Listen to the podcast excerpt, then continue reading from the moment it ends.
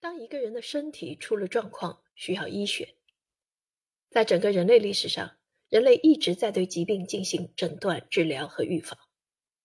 可以很有把握的说，如果没有医学的进步，人类绝不会有今天的成就。在新近出版的这部《人类健康史》中，相关领域专家学者将带领读者从医学的演化、医学先驱和重大医学发现三个方面出发。全面回顾医疗实践演变的漫长历史，通过横向时间图表的方式，为读者讲述人类探究疾病诊断、治疗与预防的历史及完善治疗技艺与科学的过程。翻翻历史书，不难发现，在过去的年代里，医学是如此的古怪而恐怖。人类文明中最古老的古埃及文明也不例外，尼罗河。这条源远流长的河流是古埃及的生命线，这是由于它的存在，古埃及最早的法老才能在撒哈拉沙漠最严酷的环境里种下健康的作物，把尼罗河三角洲的沼泽地变成了世界上最富饶的农田之一。在三千多年的时间里，这里是欧洲文化艺术、建筑和工程学的中心，但与此同时。古埃及也是一个危险而又残酷的地方。尼罗河里长满了寄生虫，在河里洗澡或是饮用河水的人有很大的概率染上疾病。那些涉过河水，特别是沿着灌溉渠道行走的人，很可能会遇到吸血虫之类的寄生虫。记录显示，婴儿的死亡率是灾难性的，而那些侥幸活到成年的人，寿命也很短。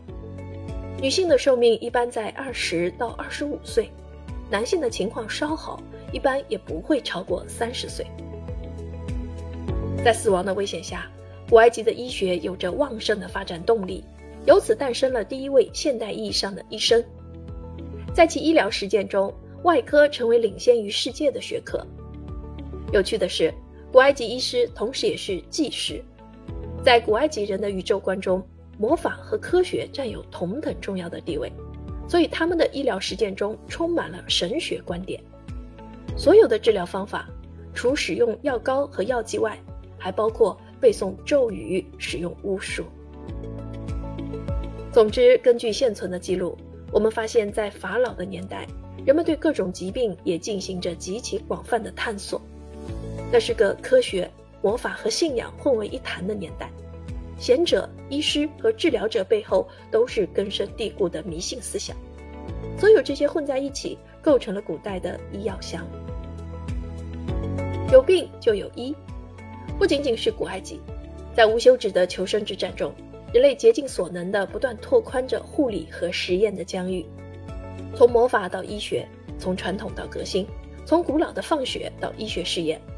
无论是在史前新石器时代的头骨上发现的颅骨环锯术的证据，还是看起来更像是科幻小说而不是真实世界的现代纳米技术，都说明医学是一门不断发展的科学。二十一世纪的今天，医学创新与突破性发现接连不断，未来似乎无可限量。沿着这条医学发展史，人类健康史系统讲述五千年人类与疾病英勇斗争的进步史。全面展示人类医学发展的完整脉络。五千年的历史长河中，人类追求健康的探索从未停止。回顾人类健康史，人类正是因为全面掌握自己的身体，植入长寿的信息密码，方能完成身体的跃迁。